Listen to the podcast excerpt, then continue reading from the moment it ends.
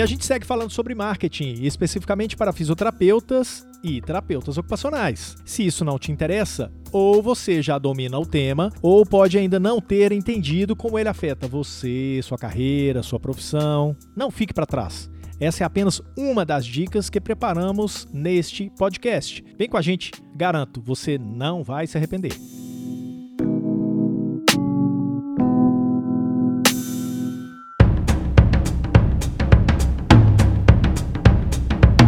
Olá, tudo bem? Que bom que você está aqui para a 24ª edição do Físio e TO em Movimento. Tudo o que rola na fisioterapia e na terapia ocupacional em um só podcast. Este é um podcast produzido pelo Crefito 3, Conselho Regional de Fisioterapia e Terapia Ocupacional da Terceira Região, uma autarquia que é responsável pela fiscalização no estado de São Paulo. Essa iniciativa é especialmente produzida para fisioterapeutas e terapeutas ocupacionais. Eu sou Túlio Fonseca, gerente de comunicação aqui do Crefito 3. E eu sou Mônica Farias, eu sou jornalista no Crefito 3. Nessa edição, seguimos falando sobre marketing. Mas eu te garanto, não é mais do mesmo. É, não mesmo. Eu, eu já falei para vocês que marketing não é minha área mesmo, né? E muito do que a gente trouxe para vocês é novo também para mim. Eu nunca tinha ouvido. Então, eu quero te tranquilizar. Este segundo episódio vai tirar você do lugar, assim como tirou a mim. Vamos lá? Vamos.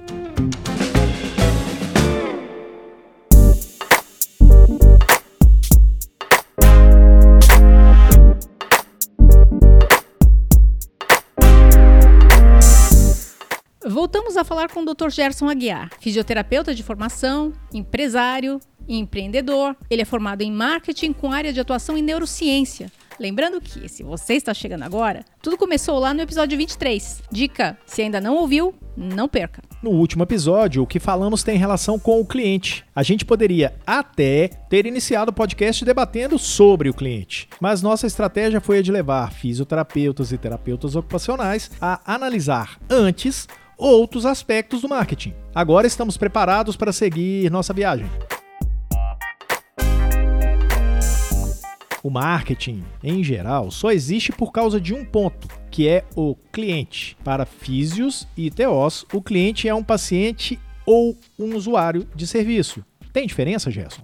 Tem, você sabe, e eu vou bem longe onde está essa diferença, de como o fisioterapeuta e o terapeuta ocupacional se enxergam. Eu vejo muito, eu costumo, como 12 anos que eu faço isso, que ensino fisioterapeuta, principalmente fisioterapeuta a ser empresário, empreendedor da área, eu sempre costumo dizer da comparação com os dentistas. Os dentistas usam muito menos o termo paciente do que, do que os demais profissionais da saúde. Não sei se vocês já repararam isso. Não, não, até então não. É, eles, usam, eles costumam usar, eles usam mais o termo cliente, porque é, é, a área de, da odonto, se você for usar os parâmetros econômicos que a economia preconiza, para você, por exemplo, fundamentar quando que o mercado está saturado ou não, né? É, e já de antemão já falo que o da, da fisioterapia, da terapia ocupacional estão há anos-luz de se tornar saturados, né? Se você for pegar é, a cartilha, a economia em si, você vai ver que o mercado está estagnado que é totalmente diferente de um mercado saturado, né? Mas eu acho que é um tema para um outro podcast, né?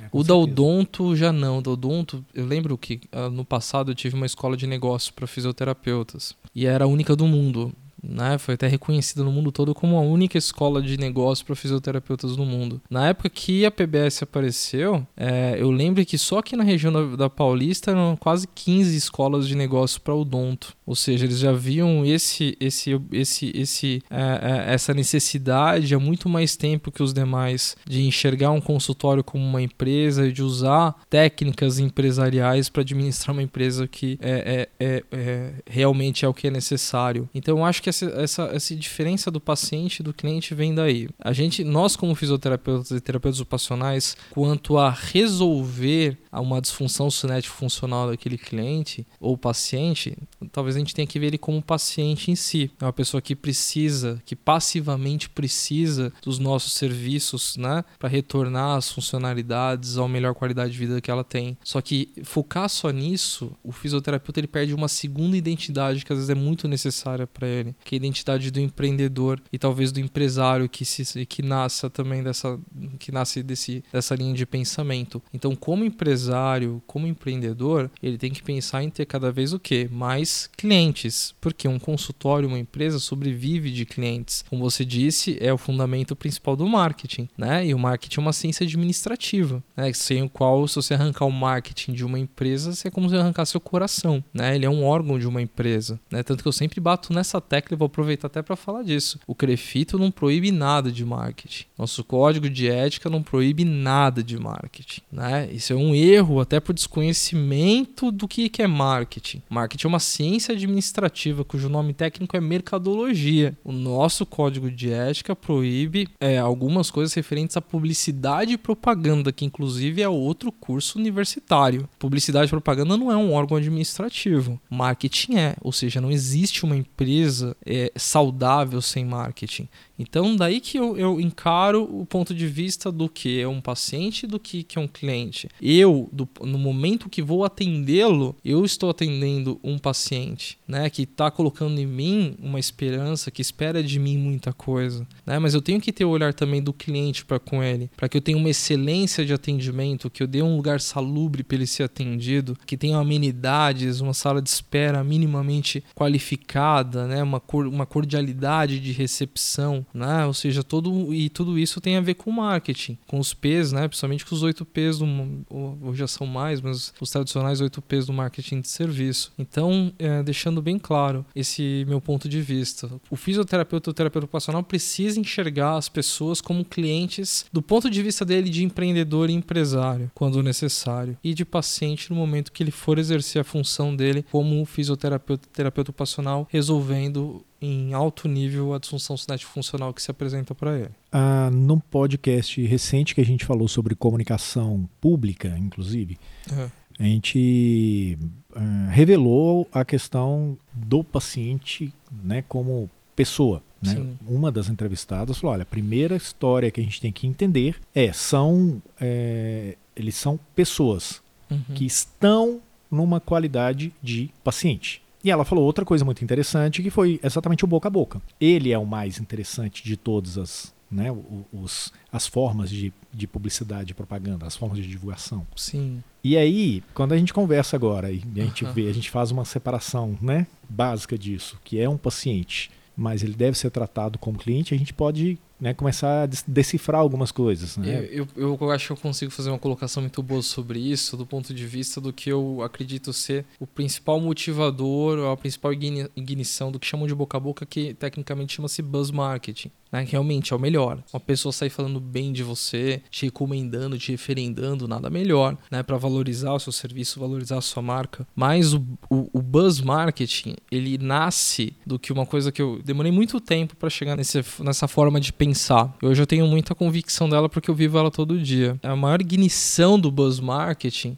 é a preocupação do profissional e mais do que atender o paciente ou cliente, seja o que for nesse momento, formar um relacionamento de sucesso com ele. Então, ele compreendendo que aquele, aquela pessoa que está na frente dele, que tem expectativas, tanto quanto paciente, do ponto de vista que quer que resolva aquele, problema cinético funcional dele, mas também como cliente que quer que aquela empresa preste um excelente serviço para ele globalmente, de um local limpo, de um local é, é, bem iluminado, de uma temperatura bacana, bem localizado, com facilidade de estacionamento. Então você tendo essa compreensão total do paciente, do cliente, que é essa pessoa na sua frente e que mais do que tudo você tem que formar um relacionamento de sucesso com ela, mais do que simplesmente prestar o seu atendimento, aí você consegue disparar o buzz com uma qualidade muito grande, ao ponto de a gente enxergar esses clientes, esses os profissionais hoje no mercado que nem precisam mais se preocupar tanto com, com comunicar os seus serviços ou propagar os seus serviços da forma que for, porque já tem um que a gente chama de vulgarmente, isso aí não tá na, na literatura, tá? Eu chamo de carteira semiautomática, que são, são profissionais que já, já tem uma, uma demanda ativa através do buzz marketing, ou seja, um indica o outro e aí não para mais. Mas porque eles são experts acima de tudo, eles sabem que, vamos supor, vamos,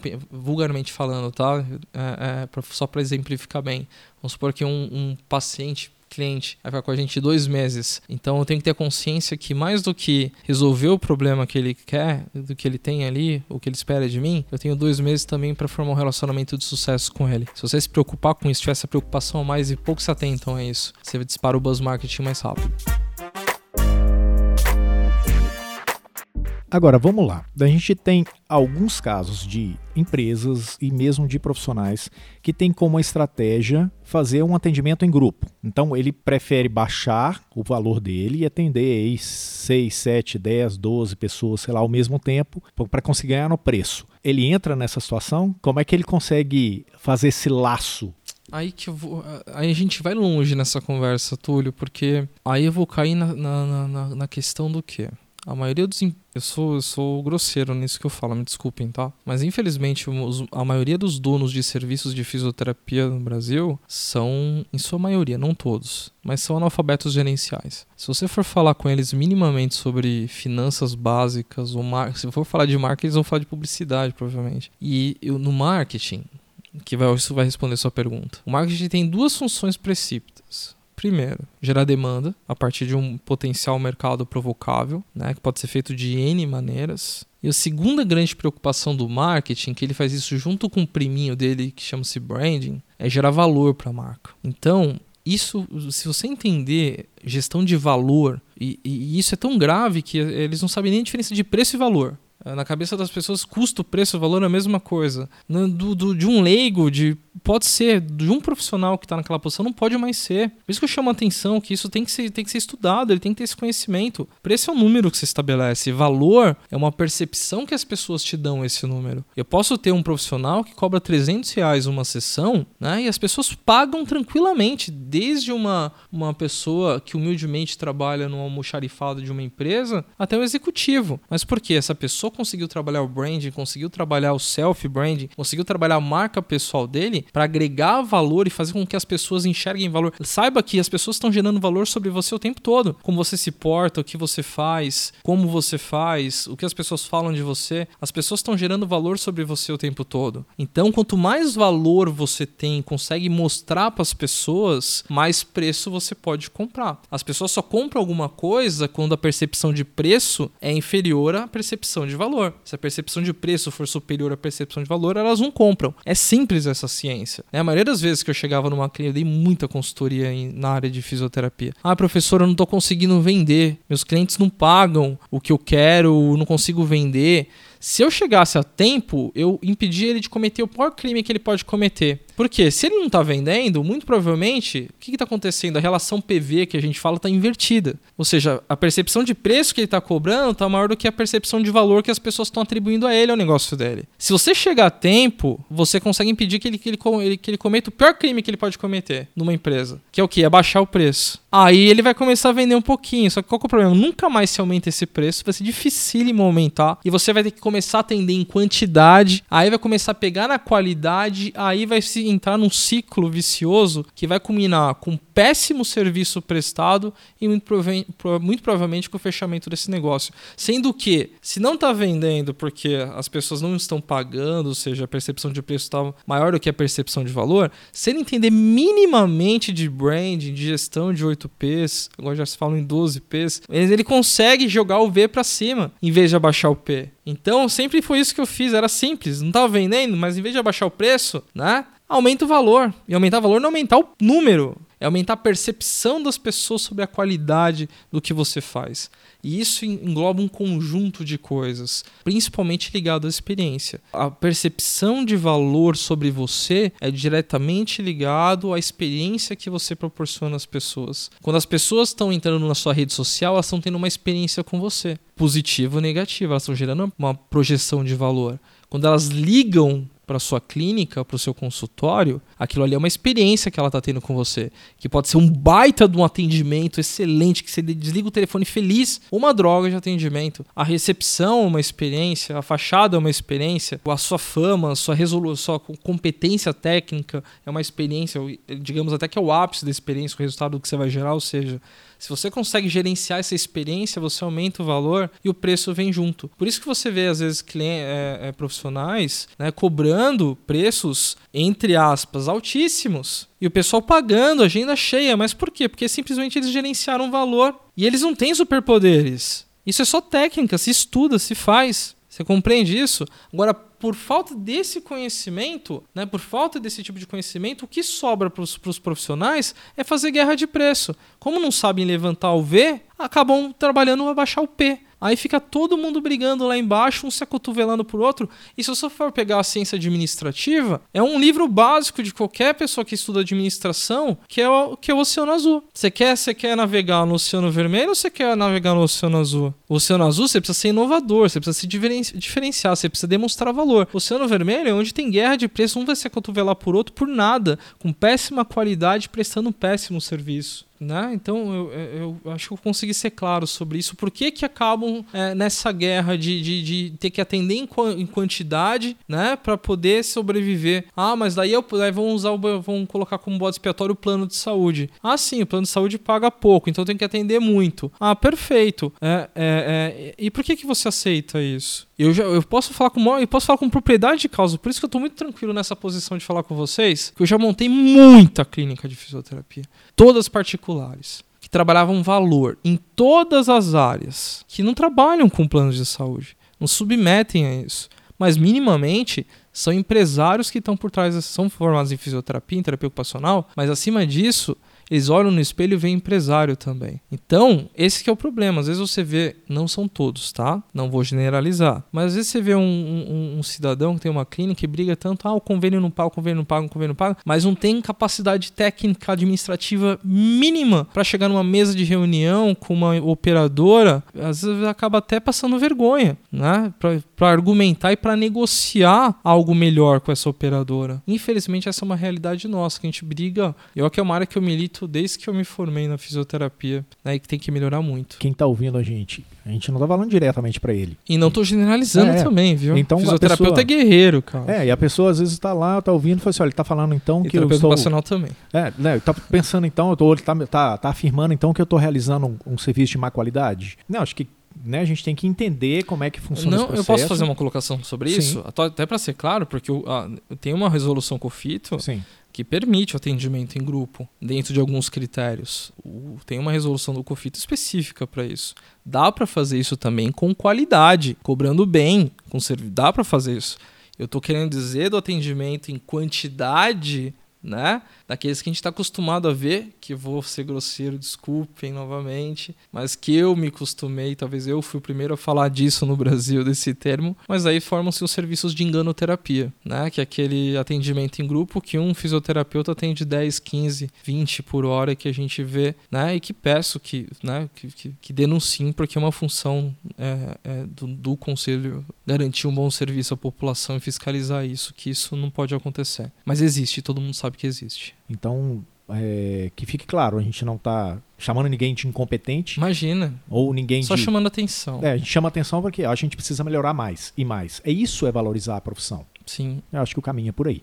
Com certeza. Tá aí, espero ter contribuído. Às vezes eu sou um pouco, pego um pouco pesado, né? Que eu, eu, eu brinco assim. Às vezes eu, eu dou palestra para a área da saúde é, e são vários profissionais, médicos, farmacêuticos, biomédicos, fisioterapeutas na minha frente. Eu falo assim: olha, de médico, dentista, desses não posso chamar atenção. Mas como eu sou fisioterapeuta também, desses eu me, eu me permito puxar a orelha porque eu também sou fisioterapeuta. E eu amo minha profissão, tenho orgulho de ser fisioterapeuta, sou empresário também, tenho outras áreas de atuação. É, mas sou daqueles que ainda chega no check-in do hotel e coloca lá qual sua profissão, eu coloco fisioterapeuta. Tenho muito orgulho de ser fisioterapeuta da nossa profissão e dos profissionais que, que, que hoje atuam no Brasil e terapeutas ocupacionais também, que são nossos, nossos colegas aí, que são verdadeiros guerreiros são sobreviventes, porque lutam contra tudo e contra todos. E com um pouquinho mais de conhecimento agregado sobre marketing digital, sobre elementos de gestão empresarial, ferramentas de gestão empresarial e de competências empreendedoras, por outro lado também, podem ser muito melhores.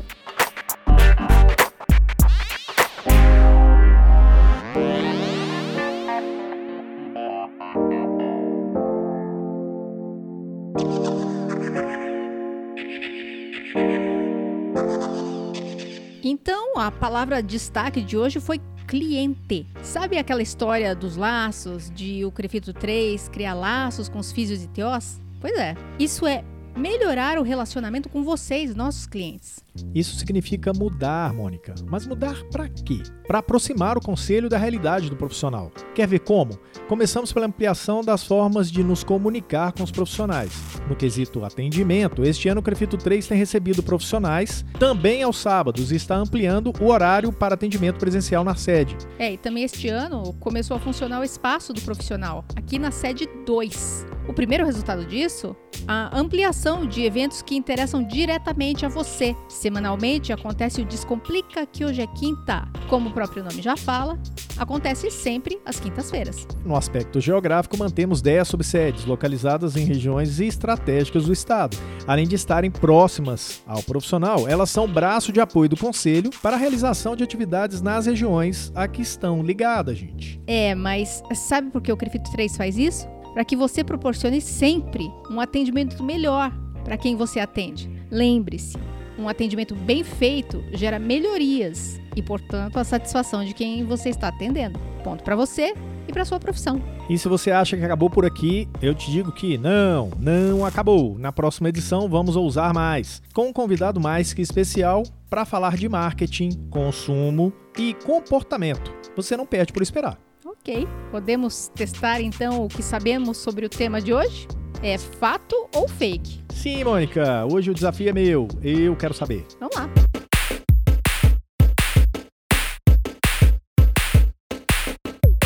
Então vamos lá. Fisioterapeutas e terapeutas ocupacionais do Brasil também querem saber, Mônica. Ah. É fato ou é fake?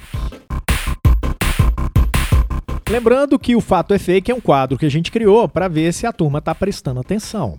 Essa turma inclui também a mim e a Mônica, ok? A cada novo episódio você tem um fato fake sobre aquele tema. Tá em dúvida? Perdeu algum? Gostaria de saber sobre outras, outras edições do fato fake? Cada episódio tem lá o seu. Busque lá nas redes sociais, nos agregadores de podcast ou no YouTube que você vai ver. Mônica, olha a pegadinha. O fato de fisioterapeutas e terapeutas ocupacionais serem profissionais de saúde os liberam de preocupações ligadas à postura, posicionamento e capacitação. Fato ou fake? É fake, né? Com base em que a sua fake. O pergunta, sua resposta tão O Crucial. fato dele ser profissional de saúde não libera ele de uma postura responsável. E todas essas opções que você deu, libera de, de atualização. Quais foram? Você pode repetir, por favor? ah, postura, posicionamento e capacitação. Ele não é liberado pelo fato dele ser profissional de saúde. Ele não pode ser liberado disso porque ele, enquanto profissional, sendo empreendedor ou não, ele precisa ter todos esses elementos. É uma, é uma atitude responsável abraçar todos esses elementos. Então é fake, ele não é liberado disso. Não ok. é. Ok, a sua resposta é certa. Você está correta na sua resposta. Podemos passar para a segunda? Então, é, ponto pra mim. Ponto para você. Ok, abri mais um pontinho no placar. Porque o placar tá. Eu tô com três na frente, agora quatro na frente. Vai. Mônica, é fato ou fake? A saturação faz com que o mercado da fisioterapia fique estagnado? É fato ou é fake? Bom, isso é fake. E o Dr. Gerson explicou muito bem, não só aqui no podcast, mas também na aula que ele deu no Descomplica, que hoje é quinta, do dia 18 de julho. Ele falou bastante a respeito disso e, por acaso, eu estou escrevendo um segundou a respeito disso. Eita. Então eu estou bastante por dentro. O segundou da, de uma das próximas segundas-feiras vai ser sobre estagnação e saturação. As pessoas dizem, principalmente na fisioterapia, a terapia ocupacional não tem tanto esse problema. Mas na fisioterapia, o pessoal costuma dizer: sai da faculdade, tenta entrar no mercado. Não, não dá. Fisioterapia não dá porque está saturado. O Dr. Gerson ele fala bastante a respeito dessa questão de saturação e estagnação. No, ele falou bastante na palestra que ele deu no Descomplica, que hoje é quinta, que em breve vai estar disponível no YouTube, no canal do YouTube do Crefito 3. E não existe eh, saturação no mercado de fisioterapia, segundo o Dr. Gerson. Mônica, é fato ou é fake? Físios e TOs terão bastante dificuldade de aplicar técnicas de marketing se forem seguir o seu código de ética. É fato ou é fake? Não, isso é fake, porque o código de ética não diz nada a respeito de o profissional físio ou TO não poder utilizar o marketing em suas ações. Porque o marketing não é aquilo que você, a, da sua pergunta, pode querer me pegar achando que eu vou confundir marketing com publicidade, oh. mas o Dr. Gerson ele explicou bem a diferença disso. Tanto nessa edição do podcast quanto na anterior. Na anterior ele falou bastante, na edição 23. Sim. Ele falou bastante a respeito disso. Quer dizer, não existe nenhuma palavra no código de ética da fisioterapia, nem no código de ética da terapia ocupacional que diga que o profissional é proibido de fazer marketing. Então vamos lá. Antes de eu fechar a resposta, é importante que o profissional vai sair gravando o que a gente está falando aqui, falando, espalhando fake news aí, que o Crefito 3 está liberando, não sei o que, não sei o que. Não confunda marketing com propaganda. A estratégia de marketing ela realmente é uma estratégia que vai melhorar o seu serviço, a sua prestação de serviço, a sua imagem, a imagem da sua profissão e vai fazer com que o seu cliente seja ouvido e você saiba o que, que ele gostou, o que, que ele não gostou. Para isso, Mônica está certa. Acertei as três? Acertou as três. Eu quero só reforçar mais um pouquinho isso que você falou, que o, o Dr. Gerson, ele eu não lembro se ele falou no ar ou se ele falou com a gente, que ele destacou isso, que o marketing não é uma ciência da comunicação, Sim. do campo da comunicação, é uma ciência do campo da administração. Marketing não tem nada a ver com comunicação. É isso. Então, ponto para mim. Então, ponto para você. Acho que a gente. O placar a gente deixa pra semana que vem, é melhor. É, só pra não. Eu, ah, então, o placar vai piorar na semana que vem, né? Só piora. Piorar, só piora. A situação ser, não tá eu, boa. Vou criar aqui na próxima edição a ajuda dos universitários para me salvar, porque a situação não está boa.